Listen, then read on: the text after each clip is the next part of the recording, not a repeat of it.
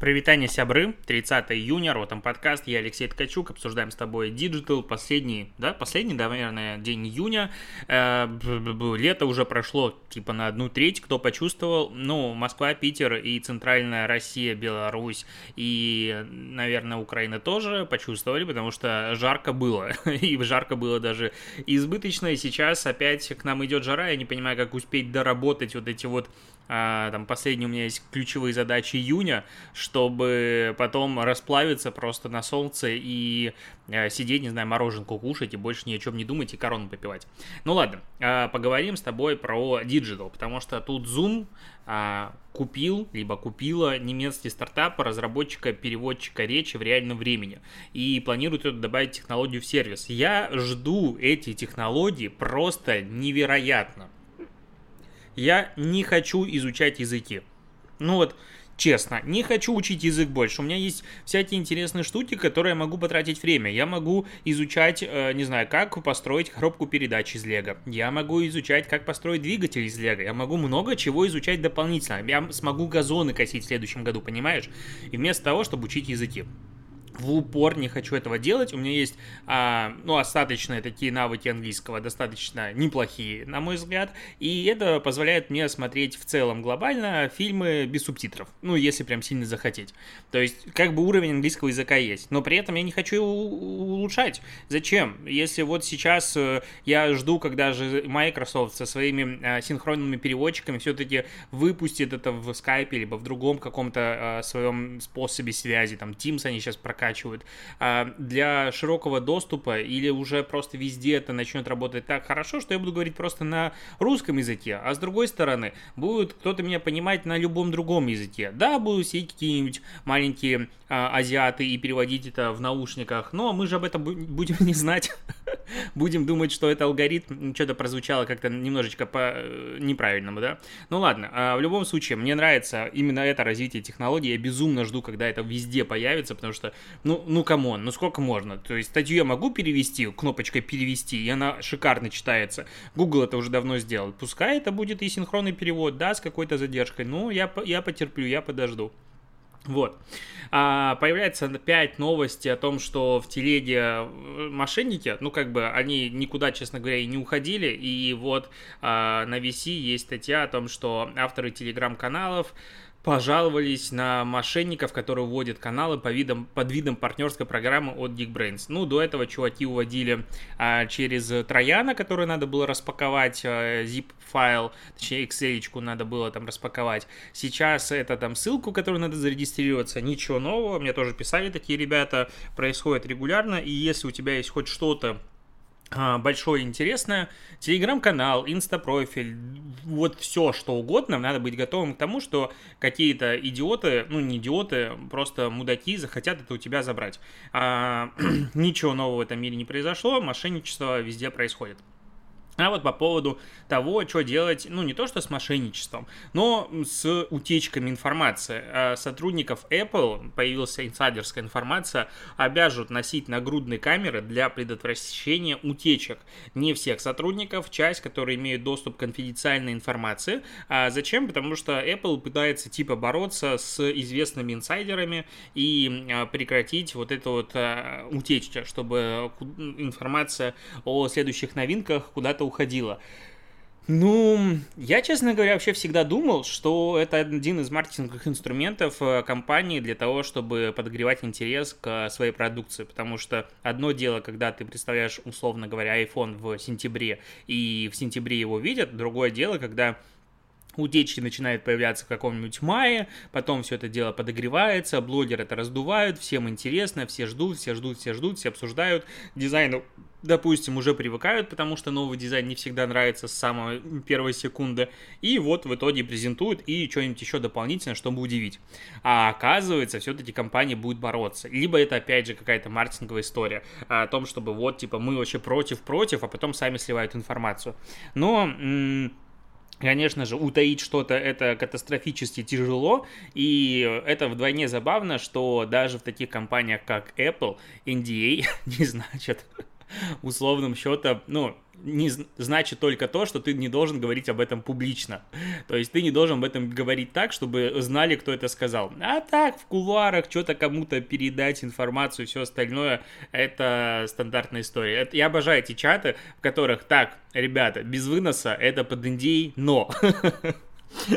Э, но это, конечно, опасно так говорить, но в любом случае таких сообщений все видят регулярно, и да, э, такая жизнь. Ничего с этим не поделать. А, Инстаграм, я писал об этом вчера, начал тестировать э, стикеры Stories, то есть сначала стикеры в Stories появились, э, не просто стикеры Stories, а стикеры Stories со ссылкой, типа линк, и мы не могли понять, потому что они уже, слив был давно, э, как бы инсайдеры раскапывали код и нашли эти стикеры, и не было понятно, а зачем, ну то есть была гипотеза, что вот если ты ставишь такой стикер, э, то есть люди смогут перейти по ссылке, и все равно тебе смогут ответить на твою историю, историю, потому что, ну как сейчас, если ты ставишь ссылку, то тебе не могут ответить на, на, это, на, на эту историю а, в директ. Либо писать напрямую, либо на предыдущий отвечать, что регулярно и бывает. И думали, может быть, для этого какая-то история. Что-то еще. Ну, то есть не, не было понятно, зачем дублировать существующую функцию. А оказывается, что таким образом хотят протестировать и дать возможность публиковать сторис в, в, в, story, в ссылке в сторис для аккаунтов, в которых меньше 10 10 тысяч аудитории. То есть вот это вот привилегированное сословие нас, классных ребят, которые кровью потом набрали 10 тысяч аудитории в Инстаграме, а, говорят, да, чуваки, как бы классно, но мы и простым людям, смертным тоже дадим ссылочки. А, это начали делать в закрытом тесте, ну не закрытом, а малом таком ограниченном тесте. А, посмотрим, будут будут наблюдать за результатами, что будут публиковать эти люди, какой контент, потому что, ну, мысль о 10 тысячах, она вызвана, ну, 10 тысяч просто красивое число, на мой взгляд, потому что тут нет никакого обоснования, почему именно десятка, но это как бы небольшая проверка на адекватность. То есть, если ты смог набрать уже такой аудитории, возможно, у тебя не профиль создан для спама. Скорее всего, до, тоже может быть спам, опять же, но это чуть меньше уменьшает а, вероятность того, что люди будут а, давать какие-то неправильные ссылки. И сейчас Инстаграм хочет посмотреть, чем будет делиться вот а, профили обычные, которым дадут а, доступ к ссылкам, а, как будут использовать, как будут люди переходить и так далее. Уже пара человек мне писала, что тоже им дали такую возможность, протестировали, и CTR э, по таким стикерам пока намного меньше. Ну, понятное дело, потому что люди не привыкли к тому, что на этот стикер можно нажать и куда-то перейти по ссылке. Все делают свайп и переходят вверх. Ну, как бы это а, стандартное поведение в Инстаграме. Ну, если мы все привыкнем, возможно, тоже будет такая штука работать, и, соответственно, если ты перешагиваешь, допустим, 10 тысяч аудиторию, то у тебя будет более нативный, более удобный для аудитории ну, переход по а, ссылкам в сторис сторис, а для всех остальных будут стикеры. Хотя тоже особого смысла в этом не вижу. Если уже дают ссылку, то давайте ее всем. Ну, какая-то такая надуманная, знаешь, ограничение. А, так, Amazon, э, точнее, пишет Bloomberg об этом, а статью я читаю на VC, перевод.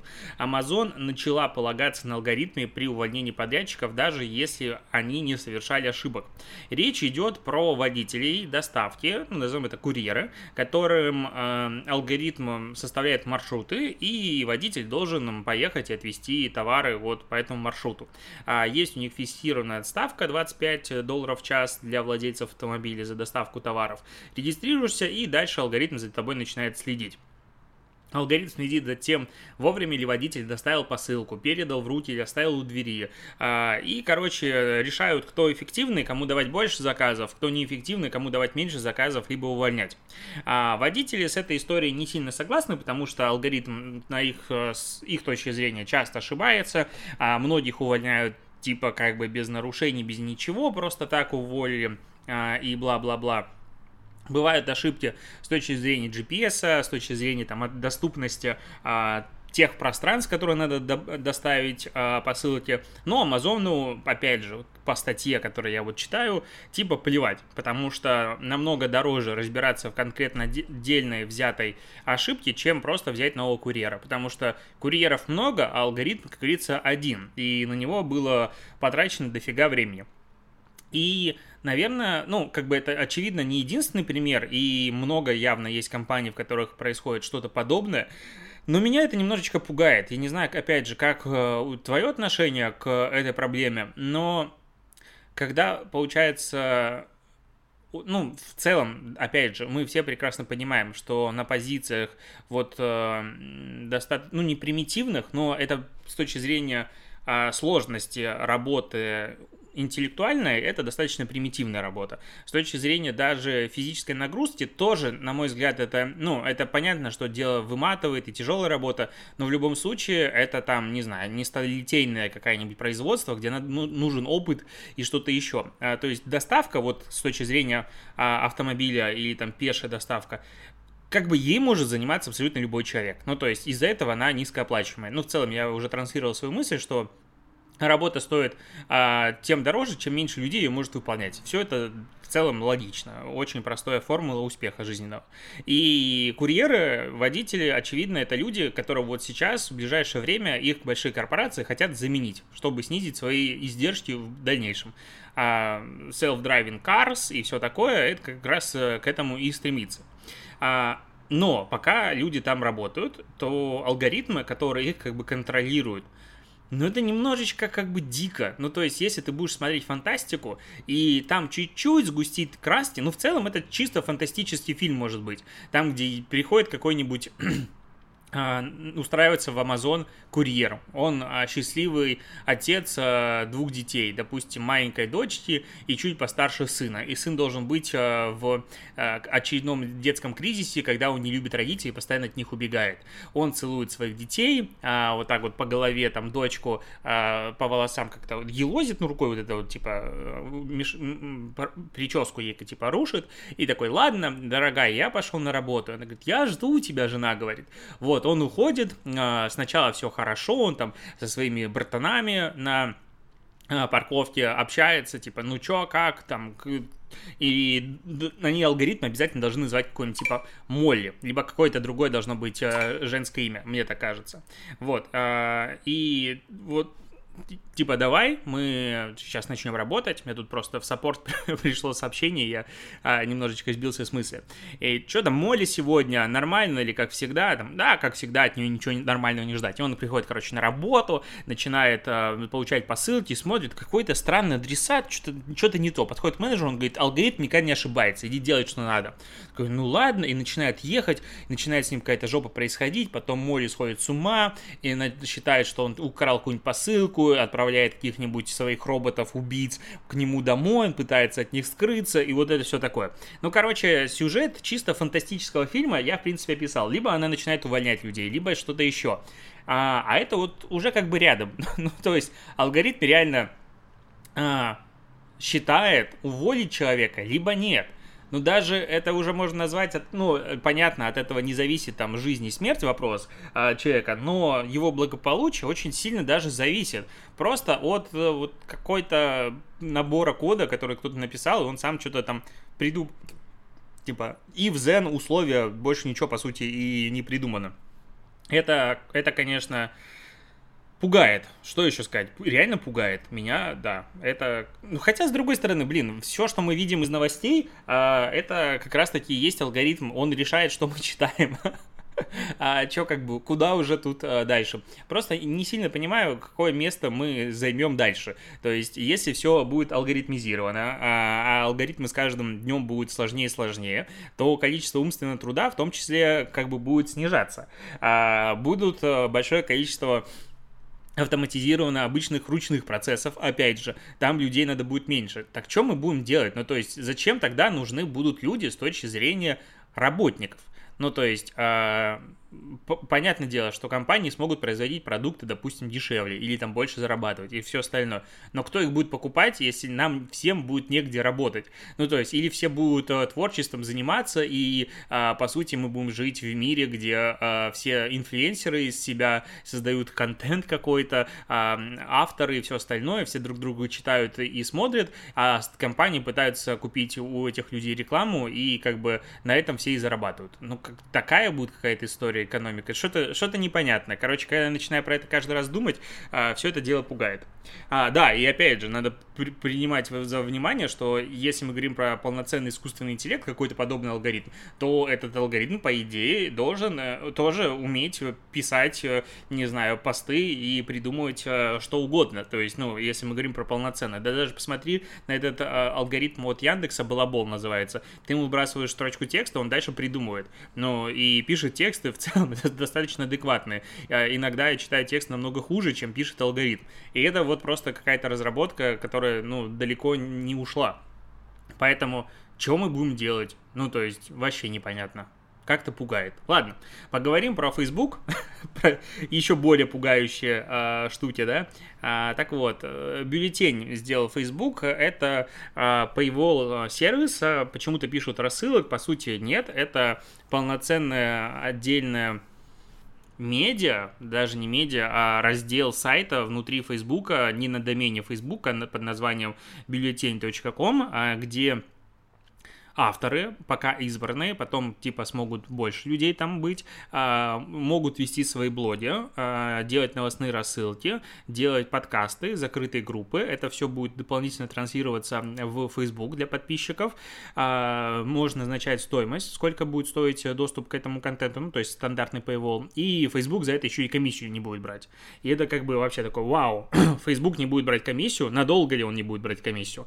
Запустился только в США, и вот вообще вообще как бы только-только появился, по сути, этой ночью, будут тестировать, но как интересно, за последний год, наверное, практически везде начали появляться, ну, либо разрабатываться в данную секунду инструменты направления по поддержке так называемой экономики креаторов, то есть э, людей, которые создают контент и не монетизируются с помощью, опять же, прямой рекламы, потому что это уже э, выматывает, а с помощью вот э, внимание аудитории, которая конвертируется в деньги через их доверие много где появилось. На Западе развивается значительно стремительнее, чем у нас. У нас, по сути, ВК это есть э, через, по-моему, Boosty или как называется, не помню, сервис, э, который это реализовано, а, возможность платить подписчикам за какой-то дополнительный контент в группах. Но как будто это не так бурно развивается, как на Западе. Опять же, да, понятное дело, у нас меньше денег, всего остального, но тоже, тоже куда-то все это идет. То есть Facebook, по сути, здесь сделал это позже, чем ВК. Но, правда, у них э, немножечко другая философия, и, возможно, даже это более интересно.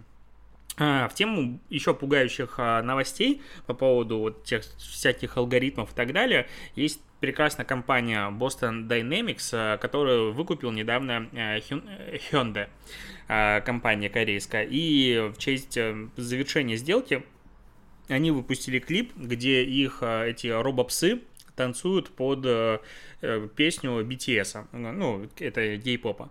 И я когда ее смотрел в первый раз, ну, то есть вот как танцуют эти роботы, охренеть. Ну, то есть мы привыкли к тому, что если двигается робот, то он двигается так криво, коряво и ничего, э, как бы, ну, он очень такой ну, роботизированные вот именно движения. Так, ну, типа, двигаешься как робот, тут все понятно. Но конкретно в этом клипе робот, э, они прям танцуют. То есть, если у них идет рука, то она супер плавно двигается, как будто бы это реально, ну, типа, движение человека. А, я не знаю, это надо смотреть. И, то есть, это, это я так смотрю и такой, вау.